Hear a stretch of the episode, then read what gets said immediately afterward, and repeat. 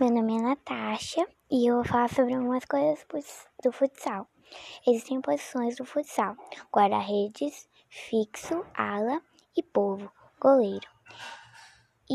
Último jogador de defesa é o único que pode tocar a bola com as mãos. É também importante ter sempre um canhoto e uma destra em cada ala. Os alas normalmente jogam em posições invertidas, o esquerda na direita e o direito na esquerda. As exigências principais são chute, equilíbrio, coordenação, flexibilidade, ritmo e troca de posição. Os fundamentos são a recepção da bola, o passe, o chute, o cabeceiro e o drible, o drible, o drible e a finta.